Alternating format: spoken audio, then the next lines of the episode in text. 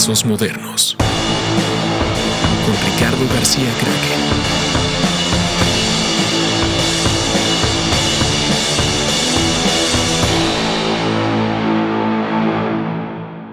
Hola, bienvenidos a Trazos Modernos. Eh, Trazos Modernos tiene un Patreon y se los quiero explicar más o menos de cómo funciona por si tienen ganas de participar. Eh, el podcast, como siempre, es gratis, está en todas las plataformas, como siempre lo subimos.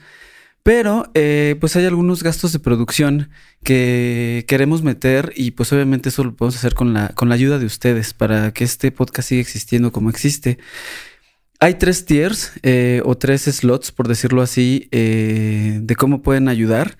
El primero, que es el más bajo, que es que pueden ayudar con un dólar. lo tengo como que pues es, va a haber contenido exclusivo para, para estos Patreons y pues son cositas que voy a ir subiendo en especial ahí quizá algunas fotos, quizá algunas cosas que no salgan directamente en el, en el podcast, eh, o incluso anunciarles antes quién va a estar y cosas así. En el segundo, que es uno de 5 de cinco dólares, eh, ahí lo que vamos a tener, que es una de las sorpresas nuevas que viene este año, es que vamos a tener nuevo merch. Eh, que tiene que ver tanto con los artistas y los diseñadores que van a estar viniendo, y también con diseños tal cual de trazos modernos. Ahí se van a poder enterar de las preventas de estas cosas. Y también las, vamos a tener preventas de talleres, los talleres que anunciamos que vamos a hacer en Panteón, eh, talleres de diseño, talleres de arte y también eh, los eventos que estamos haciendo con el sótano de Rayando Libros.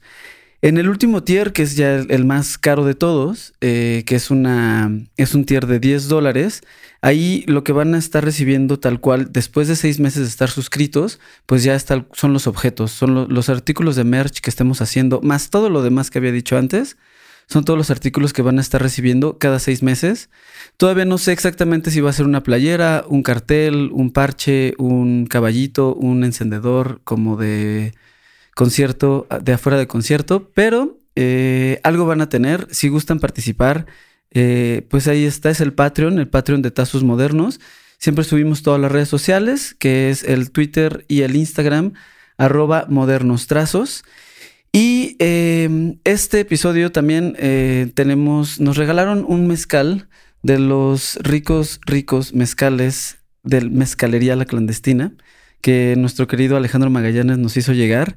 Eh, para que fluya mejor y mucho mejor la conversación. Eh, hola, bienvenidos a un nuevo Trazos Modernos.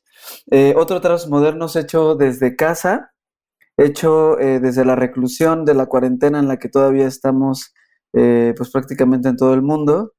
Pero afortunadamente este formato me, está, me va a permitir poder platicar con nuestro invitado de hoy, que es Tavo. Tavo, Tavo Garabato de Colombia. Eh, ya habíamos intentado tener este, este podcast cuando Tavo había venido al Distrito Federal, ahora la hora CDMX, eh, pero pues no se, no se pudo dar cuando, cuando él estuvo por aquí. Afortunadamente ahora con estos medios, pues podemos hacerlo a larga distancia. Eh, saludos desde CDMX hasta Bogotá, querido Tavo, ¿cómo estás? Hola, hola, Kraken, bien, bien, por acá con frío, pero muy bien. Ah, está haciendo frío, aquí hace mucho calor, de hecho. no, es que pues acá no tenemos estaciones, ¿sabes? De acuerdo, ¿no? Y es así. Ya. Bogotá hace pues, frío siempre, pues de noche. recuerdo que, cuando fui me tocó mucha lluvia, eso, eso me acuerdo. Sí, también pasa, es Bogotá. Tenemos todas las estaciones en un solo día. ya, pues para muchas personas que aún no te conocen, eh, que aún no conocen a Tavo, Tavo em, es de profesión, es pregunta más bien, ¿es diseñador gráfico? No, soy diseñador industrial de profesión. Ok, diseñador industrial, eh, cartelista, muralista, eh, le mete también mucho a la parte de los temas políticos, que pues a muchos no nos queda de otra, o más bien en, donde, en los lugares en los que vivimos a veces no nos queda de otra. Eh, muchas gracias por, grabar conmigo a distancia. Este, me gustaría mucho pues que empecemos entonces por ahí. Eh, ¿cómo, fue? Eh, ¿Por qué empezaste a estudiar diseño industrial? ¿Qué fue lo que te llevó a hacer eso? y poco a poco lleguemos a qué es lo que estás haciendo el día de hoy. Vale, vale. Pues, eh, no sé, eh, como que hoy en día ya estoy convencido de que, de que el camino que uno elige, pues lo va eligiendo es uno, uno no, realmente no lo elige. Y todo comenzó fue porque yo siempre quise ser arquitecto, desde que era muy niño, desde los 10 años. Y justo cuando ya terminé mis años de, de universidad, de universidad, no, de colegio, de bachillerato, eh, me presenté en la universidad pública acá en Colombia, que mi papá se egresado de ella y no pasé. Entonces, oh. eh, nada, creo que se me acabó, la primera vez que se me acabó el mundo, sin saber. Igual, igual también fue porque mi, viejo me decía como, bueno, tienes que, o sea, la única forma de que vivas en Bogotá es que pases en la universidad pública. Si no, pues Colombia es muy grande, puedes vivir en cualquier parte. Y justo en esa época ya que pues, uno tiene, yo tenía 18 años, acaba de cumplir en el colegio, mi último año, y la hermana de un amigo está estudiando, estudiando diseño industrial acá en Bogotá. Bueno, yo no soy de Bogotá, soy de Girardot, de una, de una ciudad muy pequeña, cerca de Bogotá, que hace, o sea, como Bogotá hace mucho frío, Girardot es verano todo el año. Entonces, pues nací muy con otra cultura, o sea, con la cabeza muy diferente. Entonces, cuando mi amiga fue, o sea, la hermana de mi amigo fue a Girardot, eh, me contó que era diseño industrial, ¿no? Entonces yo quedé como, como con esa espinita. Y cuando le dije a mi padre que quería estudiar, bueno, él me preguntó, bueno, ¿qué quieres estudiar? Le dije artes plásticas. Y me dijo, nada, o sea, ni, por nada en el mundo, hijo mío va a ser un, muerto de hambre. y creo que eso nos pasa como a todos los que hemos, a todos mis amigos que conozco, la mayoría somos así. Definitivamente. Y bueno, le comenté diseño industrial. y nada, y pues empezamos a buscar universidad en Colombia, en diferentes ciudades. Y de ahí ya terminé en Manizales, que es el eje cafetero, una de las tres ciudades del eje cafetero. Y ahí empecé diseño industrial, realmente sin saber mucho qué era. O sea, como que me, me llamaba la atención de que sonaba diseño. Voy a dibujar, hacer maquetas, muchas cosas pero no entendía bien para qué servía. Y mi... Sí, sí, toda la vida he dibujado. Eh, veía a mi madre pintar con óleos y cosas así en la casa. Tomé cursos de óleo a los 13 años, de muy niño también, cursos de carboncillo, todo eso. Ya. Eh, como que soy el típico, como que cuando veo a mis amigos de hoy en día, que todos son artistas o, o trabajan en algo similar, soy el típico que en educación física todo mal, pero en todas las partes manuales era muy bien. Ya. Y sí, y así terminé estudiando diseño industrial, pero pues nunca dejé de dibujar, todo lo hacía con bocetos, todo pues la vieja escuela. Y del diseño industrial, ¿qué te fue lo que, qué fue lo que te ha ido empujando más como hacer toda la parte más ilustrativa, más de cartel, más de murales? Pues digamos que pues creo que nunca, o sea, nunca he dejado como esa parte de cine industrial, porque digamos que los profesores que tuve eh, me inculcaban mucho esa parte, o sea, nos inculcaban en la, clase, de que si no podíamos expresar una idea dibujando, pues era muy difícil que un cliente nos, nos entendiera, ¿no? Y más en, claro. pues en eso era 99, 2000, donde pues el computador no era, no, no lo manejábamos y pues que tuviera computador también era como un privilegio. Claro. Eh, y, y qué, y, yo creo que pues esa forma de, de, resolver un problema, como lo hace un diseñador industrial, fue lo que me llevó como a empezar a tratar de pues, a, pues, a mejorar el estilo de dibujo, aprender un poco más de técnicas y a solucionar mediante una gráfica alguna, pues, alguna idea o alguna cosa que tenía en la cabeza no solamente en el trabajo, cuando trabajaba en, oficina o en agencia. justo eso, saliendo de la mi, mi, mi, siguiente pregunta iba con eso. Ira, después de, de que estuviste en la escuela, eh, ¿empezaste a trabajar al mismo tiempo? ¿O cuál fue tu, tu primer trabajo ya después de, la escuela y así? Pues, o sea, de, de, trabajos, que hay, hay muchos. O sea, recuerdo mucho a los, a los 15 años, fue mi primer trabajo, fui mensajero de mi padre en, la ciudad donde vivíamos. Ya, qué chido. Eh, y como que ahí me apostó, sí, como- pero también fue como obligación porque, porque quería dinero para salir con una chica y mi padre me dijo, pues trabaje. La única. Claro.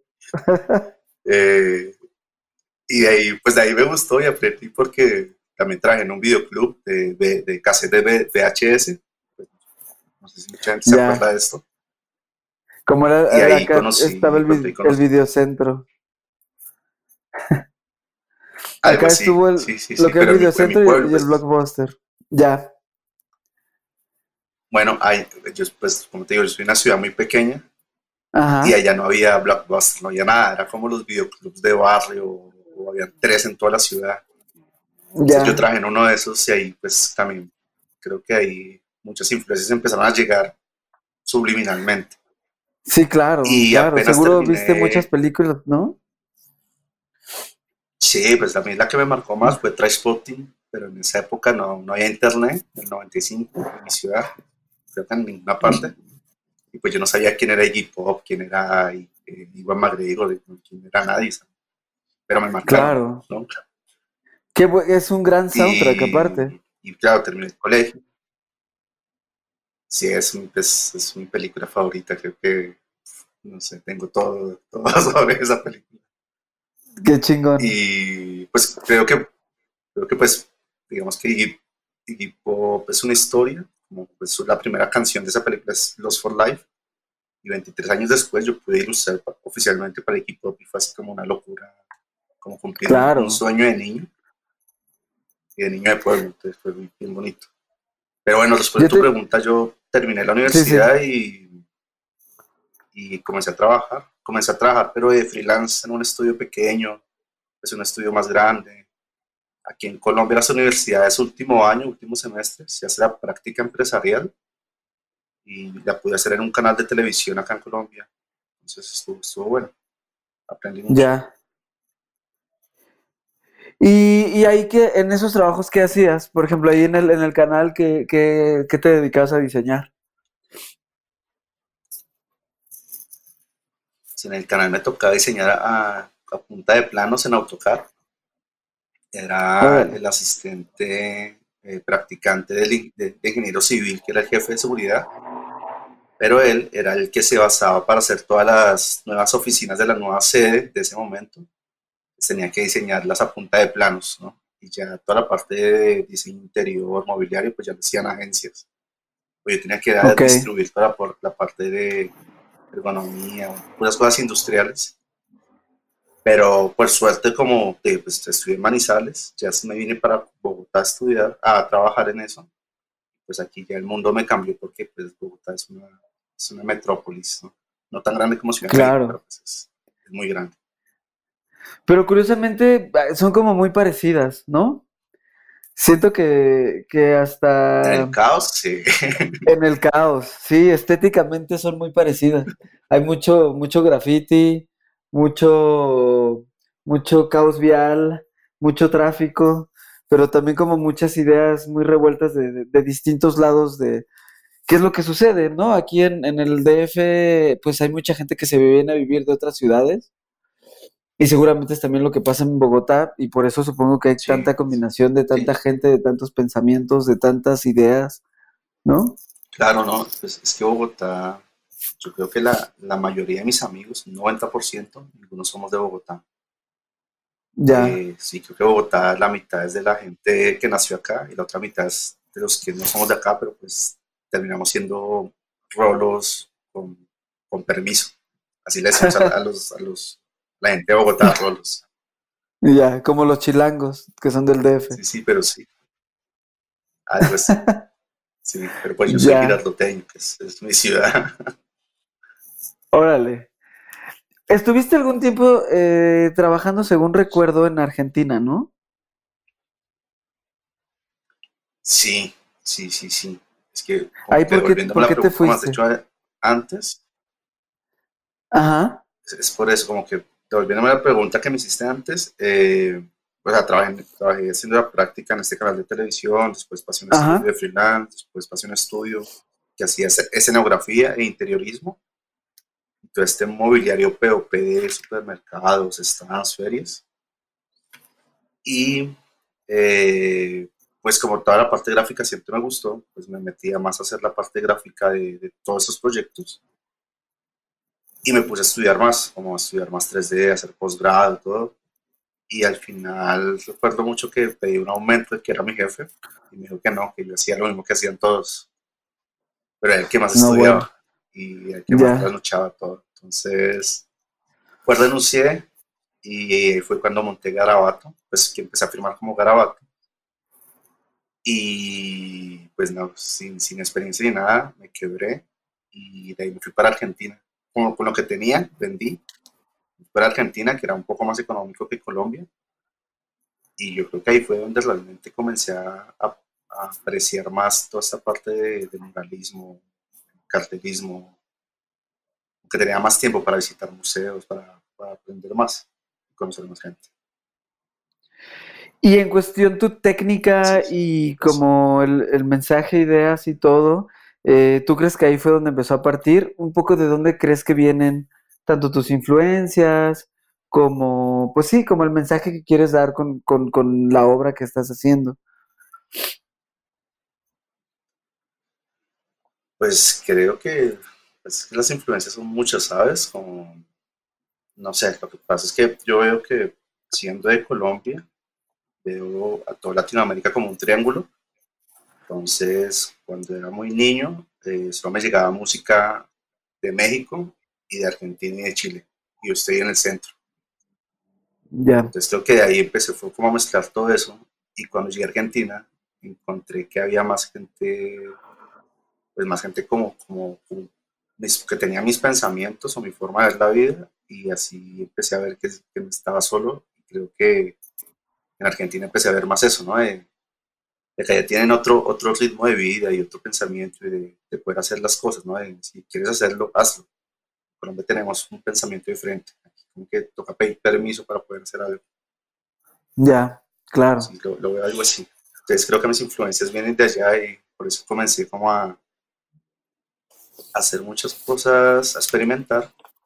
Y lo que decías ahorita más de activismo y lo que tenemos que hacer más viviendo en estos países es porque, porque pues, desde niño escuché mucho punk y, y, creo que eso me dañó un poco la cabeza y viviendo en Argentina dándome cuenta que, que aunque es una ciudad, tú, tú has sido, ¿cierto? Es que es una sí, ciudad, he ido, he ido a Buenos Aires. Mucha, mucha ¿sí? pues que tiene mucho legado europeo, pues siguen siendo latinos, ¿no? Tienen el mismo caos que tenemos en todos los países. Entonces creo que claro. de ahí vienen como esas, esas raíces o esas formas de ilustrar un poco más, de, buscar decir algo, ¿no? Algo que incomoda.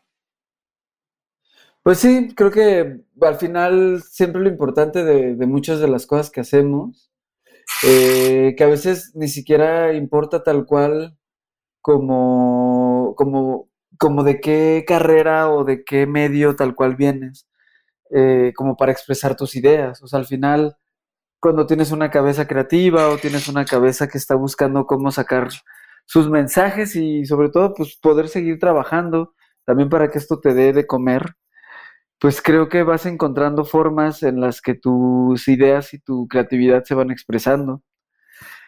Y incluso creo que a veces es mucho, es muy saludable de repente conocer como otro tipo de artes, por decirlo así, u otro tipo de creatividades, para que justo la creatividad siga viva y no sea, y no sea la, que no toda la creatividad venga de los mismos lugares, por decirlo así. Sí, total, total. Yo creo que, o sea, no sé, lo que pasa es que cuando, cuando pude salir de Colombia, que esa fue la primera vez, fue en el 2007. Viví en Argentina aproximadamente seis años. Pero ahí me di cuenta que pues mucha gente hacía eso, lo que tú dices, de, de que no se queda quieto y empieza a explorar. Pues si la creatividad claro. pues, no se va a quedar quieta. ¿no? Claro. Puedes tener una idea, pero al año después de haber tenido, no sé, eso me pasó cuando te conocí a ti, conocí a todos los mercadoramas que yo hacía parte, me pasó eso, como de, claro, ya vi cómo, cómo hacen esto, por qué, por qué, hacen esto, por qué dicen esto. Eso, eso, eso, creo que me abrió y me, despejo algunas dudas sobre muchas ideas. Oye, ¿y cómo fue el, el, como el shock cultural, en la parte cultural? ¿Qué tanto te costó trabajo adaptarte a la vida en, en Argentina? Eh, ¿Fue en Buenos Aires donde estuviste viviendo? Sí, en Buenos Aires. ¿Qué tan distinto Eh, era? Pues realmente,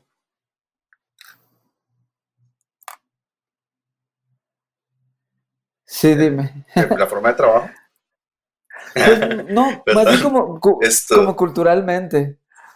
O sea, culturalmente, ¿tú crees que la cultura era muy pues es distinta a la de Colombia, la de Argentina? La comida, la música. sí, todo, todo, todo, todo era muy distinto.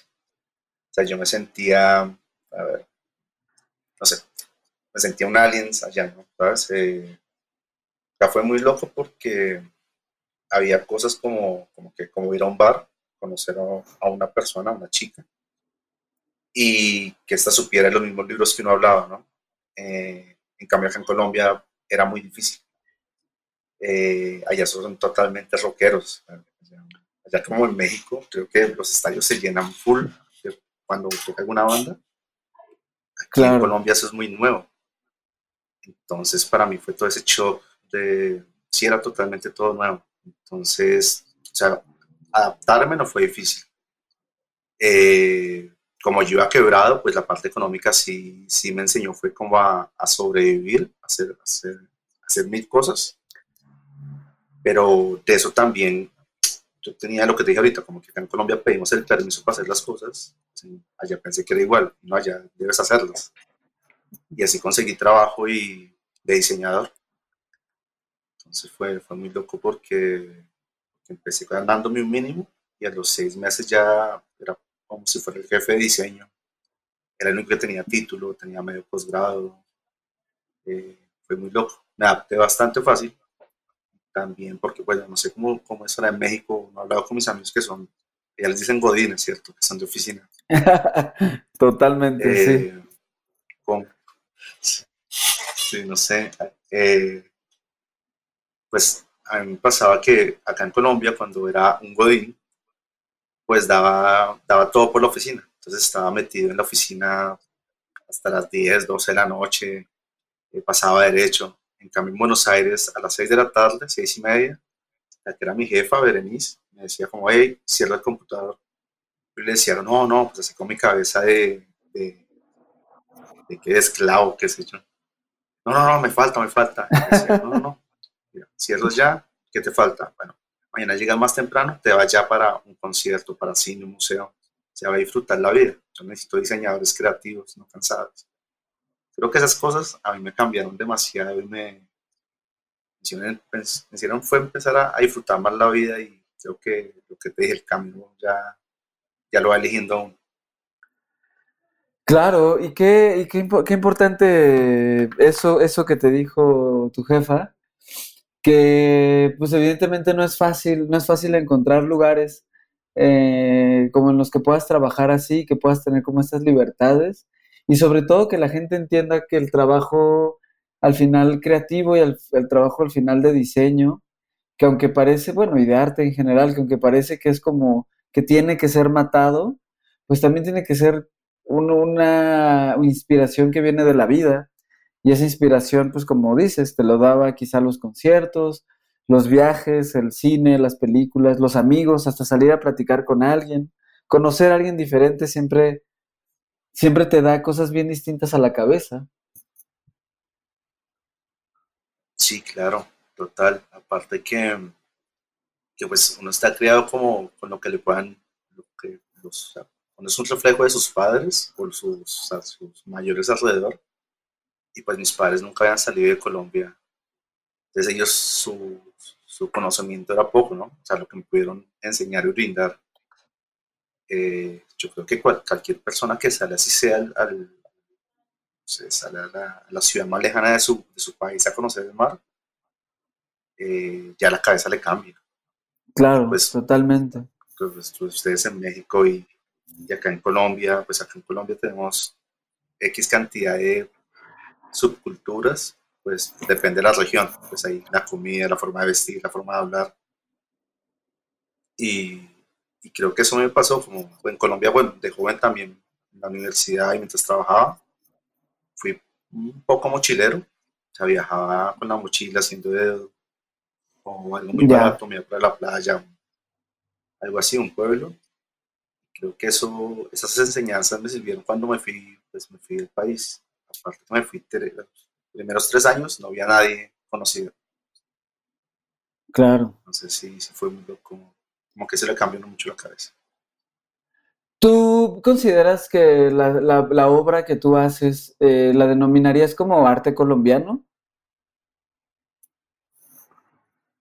No, no, creo que me falta mucho, ¿sabes? Porque pronto me he fijado mucho que eh, en México. O en Brasil, o sea, es- es- las culturas están muy, o sea, hay muchos artistas que se influencian demasiado en sus culturas, ¿no? En Colombia como somos un mix, somos, somos un- el centro donde llegó todo, eh, tenemos un todo impuesto y no rescatamos o no tenemos, o sea, no aprendimos mucho y los que los artistas que hoy en día están haciendo cosas con la cultura colombiana todavía, o sea, la- va muy bien, pero pues gente como yo, como tus amigos, hemos estado más influenciados más de afuera. Ya. A mí me falta mucho para, para tener como más, más arte colombiano. Igual lo intento.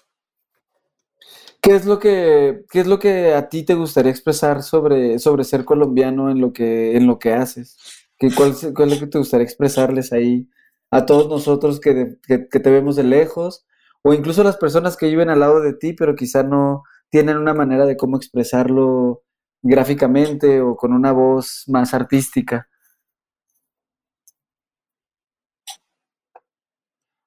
Uf, está bien difícil esa pregunta.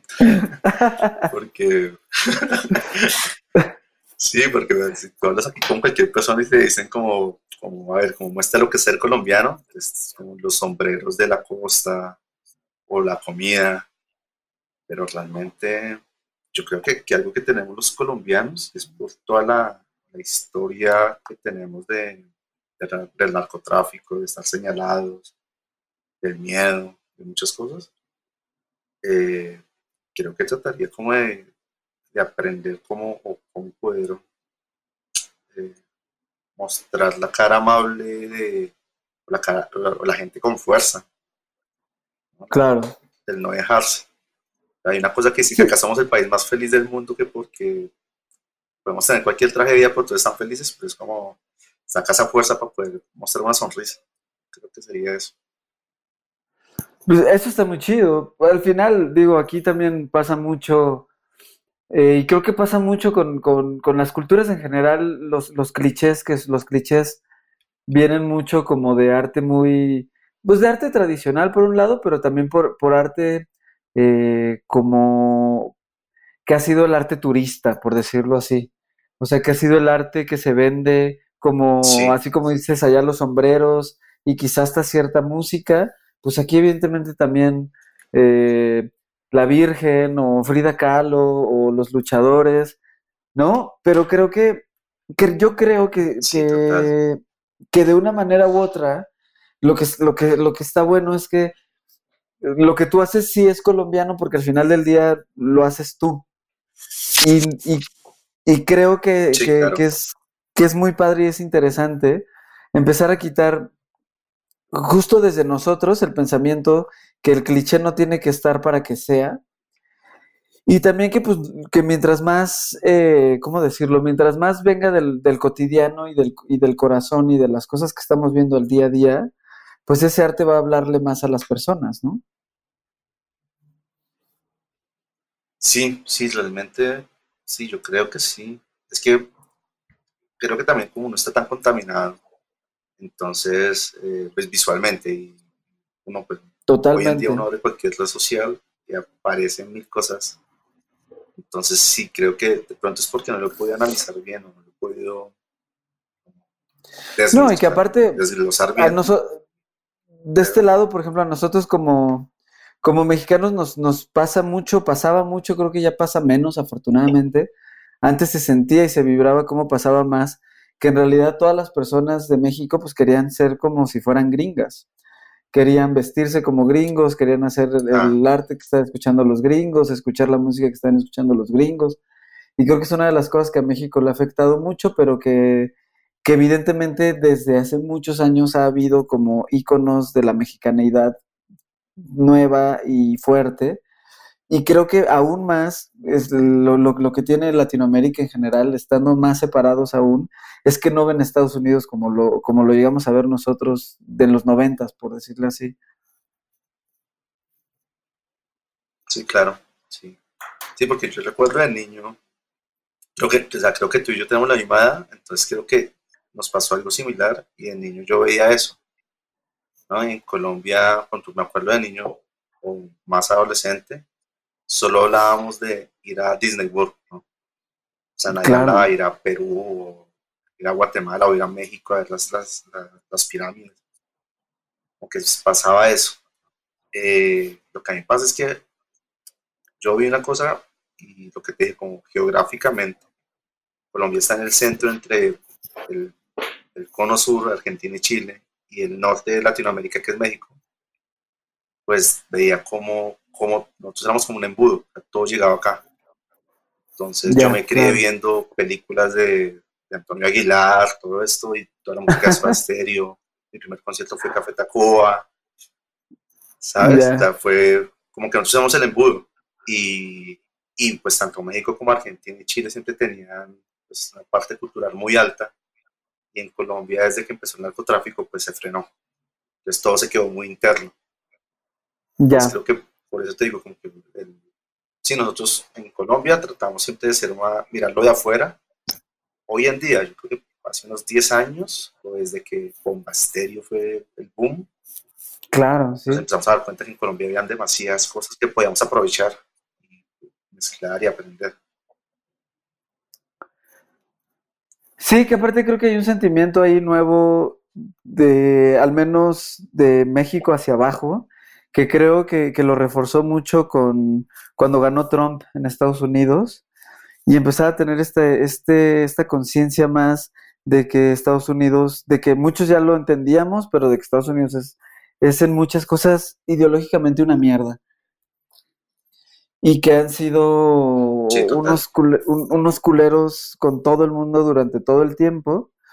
Y creo que eso ha sido una visión importante, al menos como Latinoamérica, como vernos más, eh, en lugar de que todos queramos ir para arriba, sino ver, empezar a ver un poquito todos hacia el sur, sin, sin esta parte como discriminatoria de que nos heredaron por, por ser los, los dominados y los conquistados, ¿no? Total, total, total. Y, y aparte creo que, que eso ayudó a que, no sé, eh, con todos mis amigos que tengo, tanto de desde México hasta Argentina, Perú, Brasil, o sea, aprendimos que todos tenemos como algo muy similar y la buena onda siempre ha estado. Pues, Total. Que me encuentro con cualquier- cualquiera o hablo o nos mandamos un mensaje con cualquiera latinoamericano es, es un sentimiento diferente. Igual cuando nos vemos, se comparte demasiado. Total, sí, hay una, hay una alegría muy fuerte. Ahora nos vamos a tener que abrazar menos,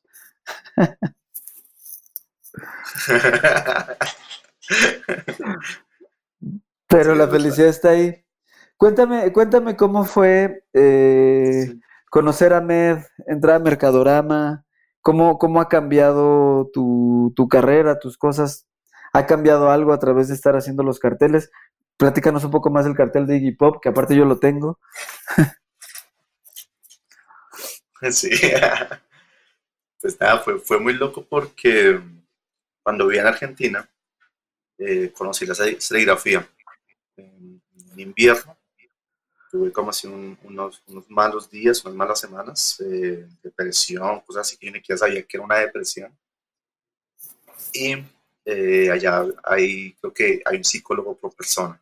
Entonces fui al psicólogo. Empezamos a hablar y me decía, bueno, busque otras cosas que hacer. Eh, en esa época seguía mucho a un, a un ilustrador, es un artista, se llama Santiago Pozzi, que él también ha colaborado con Ahmed. Y eh, yo veía sus carteles. ¿no? Y en exposiciones, todo. Y yo empecé a hacer mis cosas. Entonces, hacerle a carteles amigos, hacer fanarts, cosas así. Y bueno, como que viendo todo eso ya con el internet, empecé a ver, creo que el primer cartel de Mercadorama que vi fue uno de Metallica por, ¿por quién fue? ¿Por Seger? No. Ok, sí. Por Seger One. Sí, él tenía uno de un cráneo. Y ahí supe que era Mercadorama, Ya. con rojo y negro. Sí, con, pla- Sí. con Sí, y que vi que te- había un video donde él sale. Sí, Ya. ese. Y él salía entintando, haciendo toda la ilustración en tinta.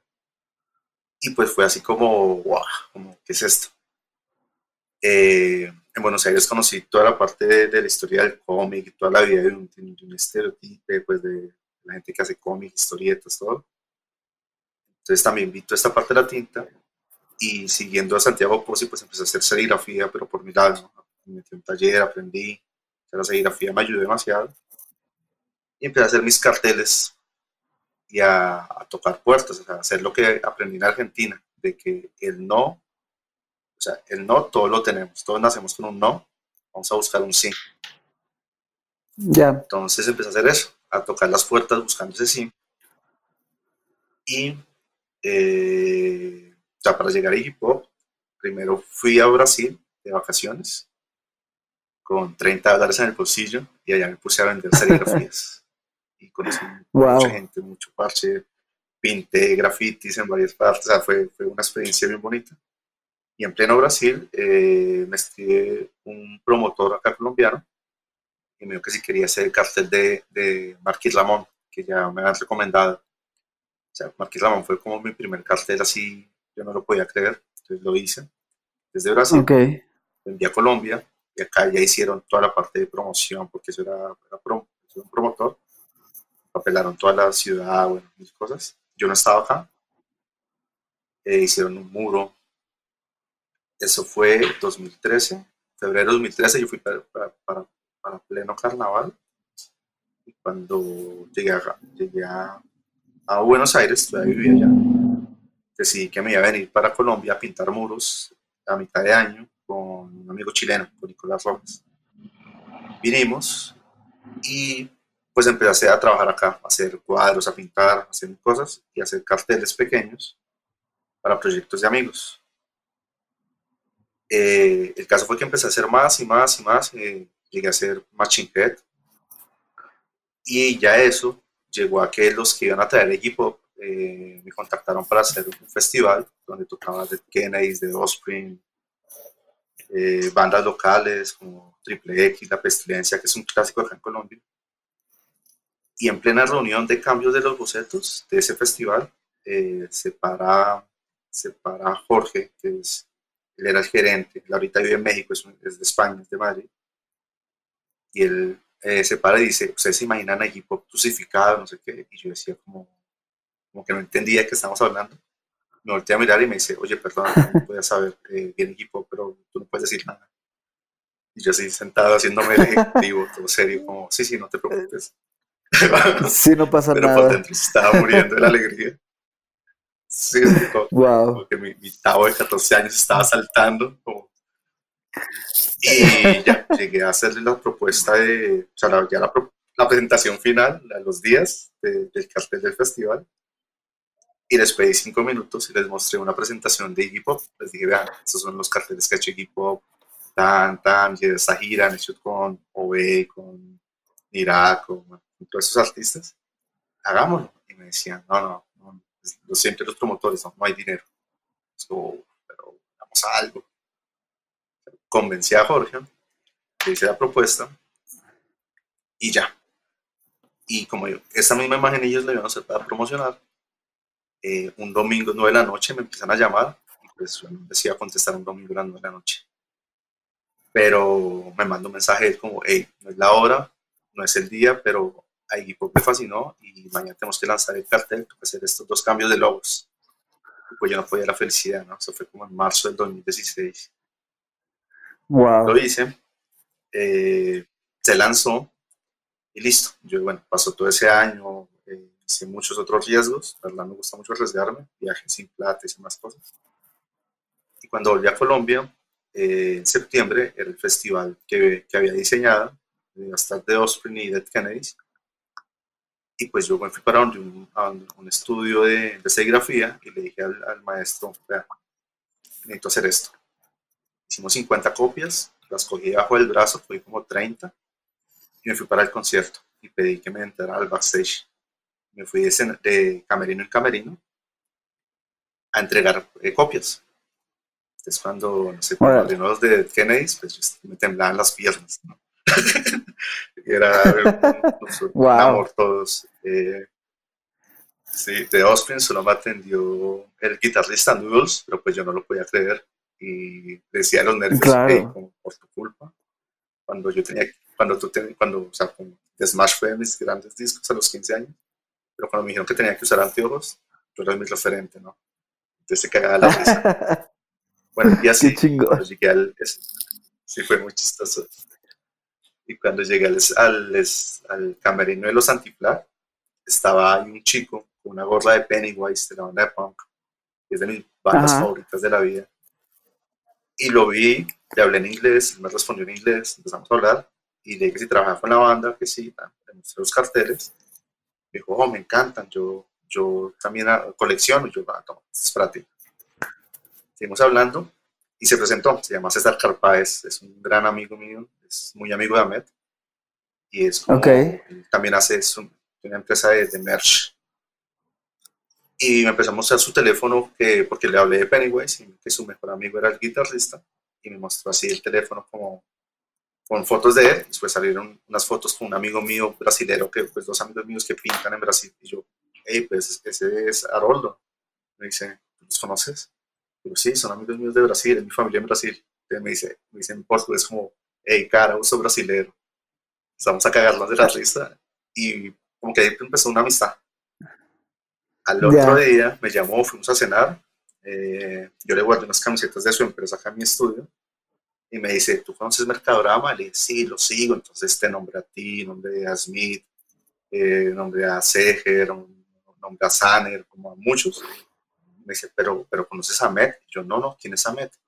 Así sacó el celular, abrió el WhatsApp, hizo un grupo con Amet y conmigo, y puso, Amet, estoy en Colombia, eh, Tavo es un gran artista, no sé qué, tata, y su equipo.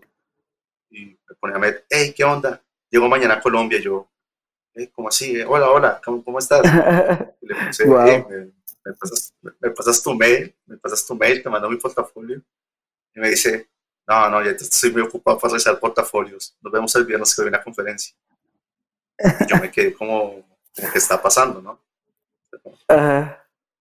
Y, y, fui a la conferencia, reconocí a Met por la, por, la, por la chaqueta, por la chamarra de Mercadorama. Le saludé, les llevé un cartel y me dice, están muy grandes. Pues yo no tenía ni idea de qué tamaño eran, no tenía ni idea, eso los hacía en serigrafía. y empezamos claro. a hablar. Y me dice, yo te, voy a, yo te voy a enseñar cómo es esto. Y empezó a entrar la gente en el auditorio, me dice, ahorita hablamos. Subió al escenario, me senté, a dos sillas mías, este, hizo un chico que se llama Ricardo, que es otro gran amigo de Chile, en ese momento no éramos amigos, y empieza a, a hablar de Mercadorama, a la conferencia y llega un momento que dice, bueno, por ejemplo, a mí me han dicho que por qué no, no hacemos carteles para Colombia. Entonces habla que hicieron uno, que fue el de Queen of the Stone Age del 2015-14, que lo había hecho Smith. Dice, porque es que enviarlo me sale muy costoso y yo necesitaría un mercadorama en cada país. Entonces en Argentina está Santiago Posi y en Colombia está Garabato y me señala. Y yo quedé así como, como ¿qué, qué está pasando? Y el chico está al lado mío, el chileno se voltea y me dice, ¿quién eres tú? Yo le digo, no sé. y bueno, ahí conocí a Met, nos fuimos a cenar, como, sé que unos días acá en Colombia, entonces fuimos a tomar, le mostré talleres de, de serigrafía. Y ya, y me dijo, todo bien, tú eres mercadorama. Pero hasta ahí llegué, o sea, nunca supe qué onda. y ya lo que hice fue empezar a moverme. Entonces, todo lo, o sea, hice lo de siempre, tocar puertas, hablar con bandas, promotores, mandar mails y me salía algo y llamaba a Met, le decía, Ahmed, me salió tal banda, ¿qué hago? ¿Cómo, cómo hago? Y él me explicaba. Le decía, bueno, voy a poner Mercadorama. Me dijo, tú eres Mercadorama, tú ponlo tranquilo. Y digamos que que encontró un respaldo, ¿no? Un respaldo, muchas cosas que tampoco sabía o, problemas que tenía medio legales, lo llamaba, de una vez ayudaba a solucionar. Entonces, sí, mi, pues, mi vida cambió mucho desde que, desde que entré a mercado. Qué chido, qué chingón. Qué chingón, porque aparte supongo que, digo, ya has hecho varias bandas, de las bandas que incluso has platicado, eh, como esa historia de Iggy Pop, también ya hiciste Café Tacuba, ¿no? Y que fue de los primeros conciertos que, que, fuiste. Eh, ¿Cómo ha sido acercarte a, a, ¿Sí hiciste algo de Café Tacuba? Sí, he hecho tres veces, he hecho cosas para Café ya. Y lo que está, lo que está increíble, o cómo, has, o cómo, cómo te ha dado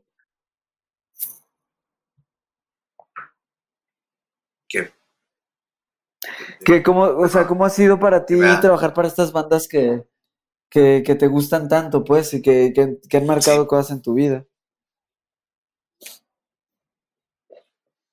Y pues ha sido como el, sueño del niño, ¿no? Sí, es más, el, día que conocí a Rubén, le conté que, que, yo a los 15 años me escapé de mi ciudad para ir a Bogotá a verlo, a ver Café Tacuba.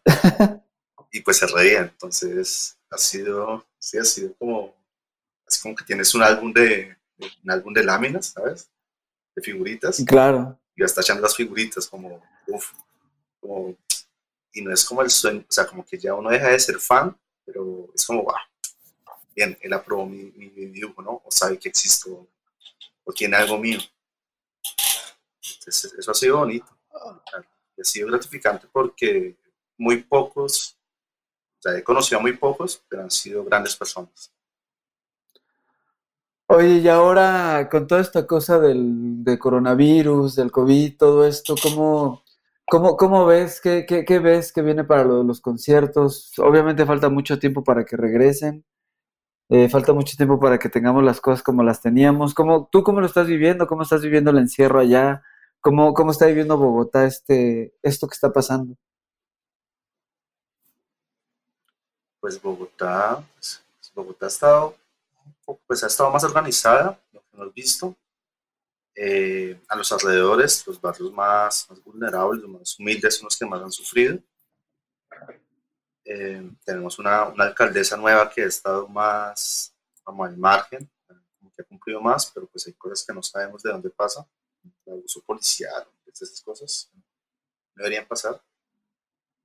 Y pues, o sea, como que yo he visto más hoy en día estando encerrado, porque ya llevamos dos meses largos y yo he salido cinco veces de mi casa, pero he visto más el acercamiento entre la gente que somos independientes. Entonces, claro. hay muchos promotores que son promotores grandes, entonces sí, debe, sí se tuvieron que haber afectado mucho, pero todo su equipo técnico, los Rodi, los ingenieros, los tour managers, eh, están igual que nosotros, que estamos todos a la espera, pero he visto mucho el apoyo.